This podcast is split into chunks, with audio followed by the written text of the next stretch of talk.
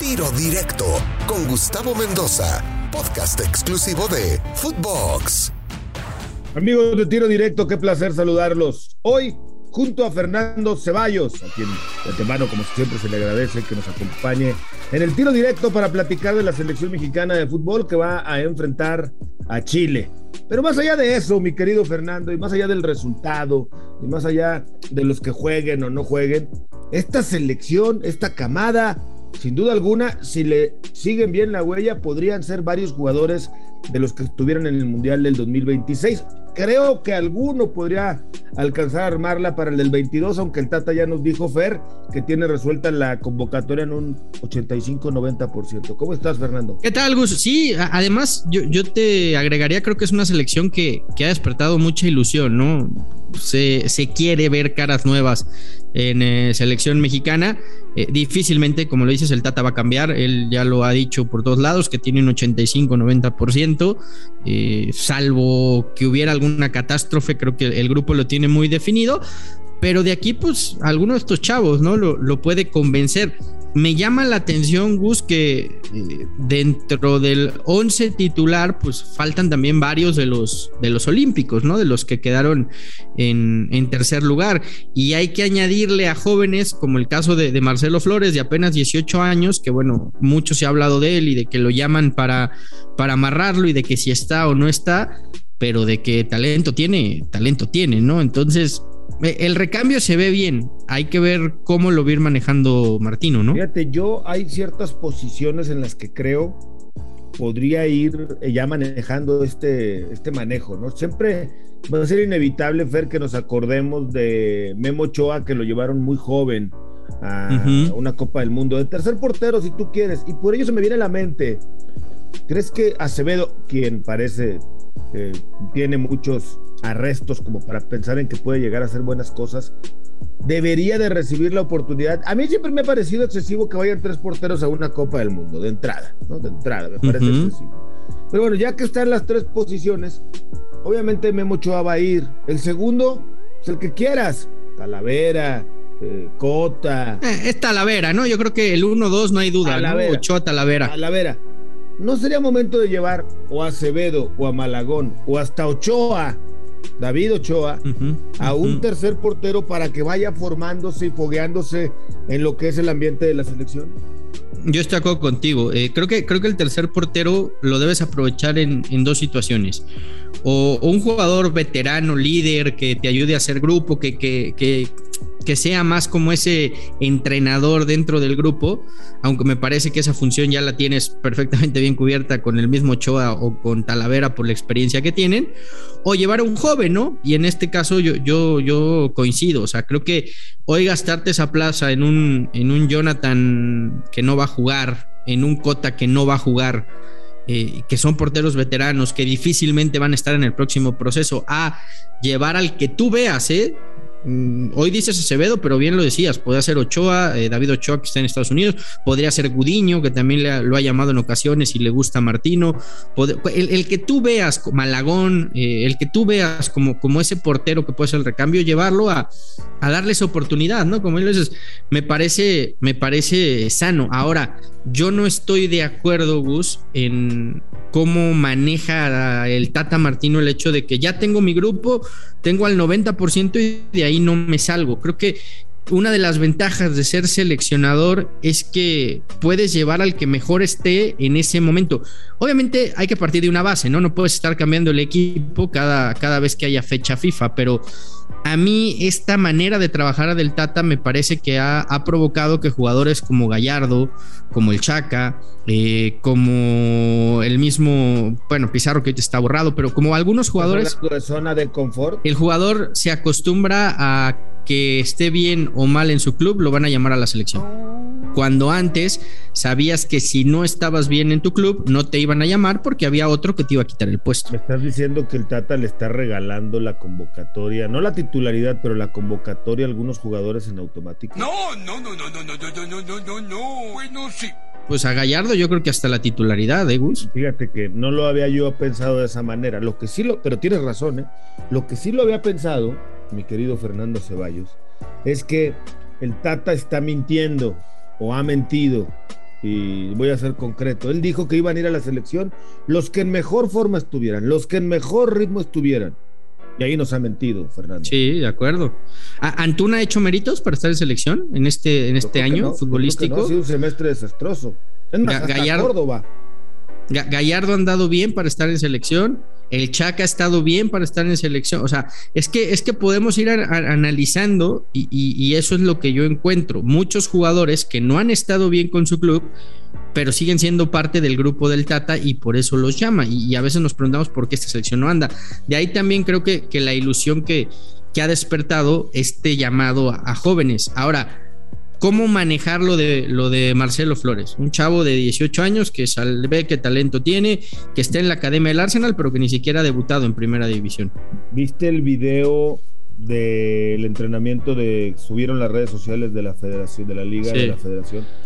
Digo, talento tiene. Diferente se ve, ¿no? Sí, pero ¿sabes qué es lo que yo no, no, muy diferente y con condiciones extraordinarias. Lo que yo no entiendo que Martino incluso dijo hay que llevarlo con cuidado, no es sencillo, tiene que tener un proceso, lo declaró cuando la gente le pregunta sobre, sobre Flores. Y, yo nada más me acuerdo de Guardado, y estoy hablando de México, ¿eh? no estoy hablando ni de España, ni, ni de Brasil, ni de Inglaterra, te podría hablar de otras selecciones que a los 16, 17 años han dado titularidades a jugadores, así de fácil. Jadon Sancho, y me podría ir con Pepe, te podría mencionar muchísimos jugadores, pero acá en México, guardado, lo llevó, creo que si recién cumplido los 18 o 17 meses, Andrés Guardado. Y no solamente lo llevó, lo puso Ricardo Lavoy. Porque era un técnico que confiaba, más allá de todo lo que le podemos criticar al bigotón, y mira que no soy fan, pero confió, confió en el joven, le vio futuro, le vio talento, lo formó y mira lo que ha convertido a Guardado, uno de los juegos que más partidos mexicanos tienen en Europa, un referente, un embajador de México en el extranjero. ¿Por qué pensar que Flores? ¿Y en qué partido? ¿Y en qué partido lo puso además? O sea, un partido bastante el, más el más jodido que tuvo la selección mexicana en ese mundial. La Volpe decide ponerlo titular contra Argentina y, fue el mejor, ¿eh? Hasta que salió de cambio por lesión fue, lo mejor de México. Yo, yo tampoco entiendo ese miedo a, si tiene talento, ¿por qué no? ¿Cuál es el miedo? Y, y sí, y sí me, me llama la atención de repente esta negación de Martino al jugador distinto, ¿no? ¿Por qué se niega tanto a Laines también? ¿Por qué no, no, no, no traerlo si sabes que es un tipo distinto que podrá estar o no estar jugando, pero, pero que te puede dar cosas diferentes?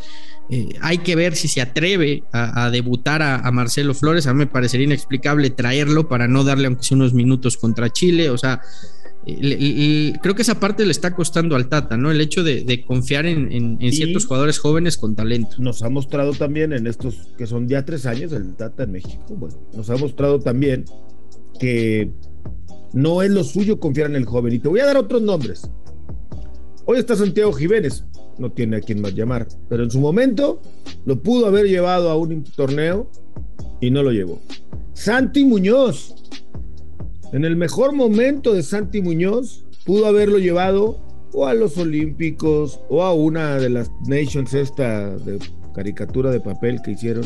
Luego se lesionó y ya tampoco ni siquiera el elegible, pero no los llevó, no arriesgó, no dio la oportunidad. Omar Campos, otro chavo, lateral izquierdo, en donde adolecemos, ya hablabas de lo de Gallardo, lo explicabas perfectamente. Sí convocó a Julian Araujo a una anterior, aunque no lo puso, pero sí lo llamó para verlo y no llamó a Campos. O sea, no sé qué pensar del Tata Martino, no sé si de plano va a ser complicado que veamos a jóvenes y jóvenes, no me digas por favor, Fernando Ceballos, que de 23, 24 años siguen siendo jóvenes. Yo jóvenes los veo por debajo de los 19 o 20, ¿eh? o sea, Jóvenes, esos son los jóvenes, los que necesitan todavía que los ayudes a formar. Ya un muchacho que se está consagrando de 24 a 27 en la selección, difícilmente va a brincar el charco, ¿no? Es que, es que ese es el tema. Nosotros hablamos de Antuna, de Córdoba, de Vega y decimos jóvenes. Y, son jugadores de 23, 24 años que ya deberían estar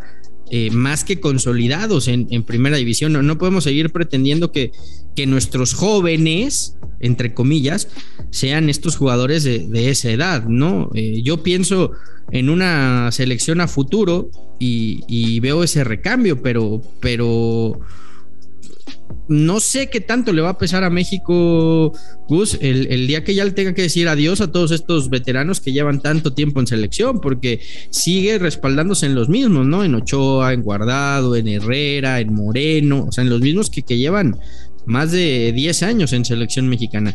Y, va siendo momento de que los Montes, los Córdoba, los Vega, los Laines, eh, los, los Chaquito, los, los Macías, los Flores, pues empiecen a agarrar protagonismo también en, selección mayor, ¿no?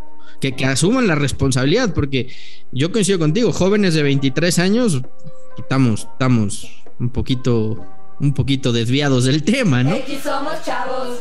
Oh, totalmente. Oye, y me llamó mucho la atención lo de Benjamín Galdames. La verdad es que yo no lo tengo muy visto, tengo que ser sincero, no lo he visto jugar, juega en Unión Española. He visto algunos videos en resúmenes, pero no he visto partidos completos de Galdames. Recordarás aquel Pablo Galdames que jugara eh, en el fútbol mexicano. Eh, por ahí tiene otro hermano, ¿no? Tomás Galdames, que también juega al fútbol. Tiene 20 años, ha sido llamado en esta convocatoria de el Tata Martino.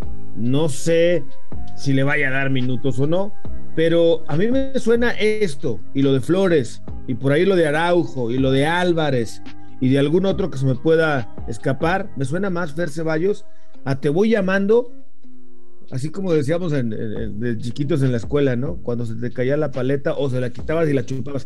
Ya la chupó el diablo. Mira, ¿no? bueno, hay que recordar que inclusive jugando este amistoso pueden pedir su cambio de federación, ¿no? Lo, único. No, para irlos convenciendo. Lo, único que asegura México es que eh, se decanten ya por México y que si quieren ir a otra selección tengan que pedir su cambio a FIFA. Pero bueno, es un trámite muy sencillo. Yo creo que sí son circunstancias distintas, Gus. Eh, y también por, por, por cosas que, hemos investigado y que nos han platicado. Efraín Álvarez es un jugador que al Tata le, vuelve loco, que le gusta mucho, que lo viene siguiendo desde, desde selecciones menores y que ve en él un, jugador distinto, ¿no? Y, y, lo quiere seguir viendo de cerca. No te extrañe que por allá está complicado, pero se puede colar. Lo de Araujo parte, creo yo, de una necesidad. No, no le convencen los laterales derechos que tiene. Eh, ya hablábamos lo del Chaca, que, sigue pasando un nivel bajo. Eh, por ahí Jorge Sánchez de altibajos. Y, y, Mozo, que en su día estaba llamado a ser un jugador importante, parece que poco a poco va recuperando su nivel, pero pero creo que Araujo también lo quiere porque está viendo una necesidad en la, en la lateral derecha. Lo de Flores y Galdames sí me queda claro que es para, para lo que tú dices, ¿no? Para hablarles al oído, para impulsarlos, para que vean eh, lo que es estar en selección mexicana mayor, volar en primera clase, eh, el trato que te da, ya sabes, ¿no? Que los consienten, los consienten bastante bien. Oso, eso es mentira. Y pues que el día de mañana no, no duden en escoger la, la selección. Ahí sí, con Galdames y Flores me parece eso, aunque me contaban, Gus, que que los entrenamientos Flores le ha llamado mucho la atención al Tata, ¿eh? Sí, que lo, lo, lo, que si nosotros por ver dos, tres videos decimos, ay, güey, imagínate él que lo está teniendo ahí todos los días, ¿no? Sí, y, y en el tema de Galdames, pues también hay que reconocer que si no le da oportunidad a los jóvenes mexicanos y a Galdames que está jugando en Chile en un equipo medianamente aceptable como la Unión Española y está teniendo minutos y es titular, pues también había que verlo. En esa parte puedo estar totalmente de acuerdo. Y, y es una posición en la que generalmente México tiene muchos problemas, ¿no? La ausencia de nueve, de centros delanteros con experiencia, con bagaje importante y este muchacho puede ser una, una buena solución a futuro, pero ahí está Jiménez, ahí está Santi Muñoz, que apenas está terminando de cumplir el periodo de preparación física, se lesionó en Inglaterra, apenas viene saliendo de la lesión con las urracas del Newcastle y bueno, pues ahora eh, seguramente para el próximo semestre puede ser una buena opción para algunos equipos. ¿Sabes qué no me ha gustado del Tata? Que, que le reconocía yo a, tu profe Osorio, que le daba mucho más valor al futbolista que estaba en Europa. O sea, yo, creo que yo creo que Osorio los motivaba a ir a Europa, ¿no? Porque, porque el que estaba en Europa sabía que, que Osorio lo veía con muy, con muy buenos ojos y le daba, le daba ese trato diferencial por estar allá. y el Tata no y, creo que eso está siendo un error porque está provocando que menos futbolistas aspiren o vean esa aspiración de ir a jugar al, fútbol europeo. Pero bueno, ya veremos. Creo que es un partido que sirve para ver a los chavos. para hacer clean, clean, cash, cash y nada más, ¿no? Así es, sobre todo lo último, que para cumplir con los dólares. Eh, Fernando eh, Ceballos. Para eso estamos pintados, amigos, ya te la sabes. Por supuesto que sí. Fernando Ceballos, como siempre, un placer. Un abrazo, Gus. Abrazo de vuelta. Soy Gustavo Mendoza. Esto es Tiro Directo. Ahora me escucha, ahora no. Tiro Directo, exclusivo de Footbox.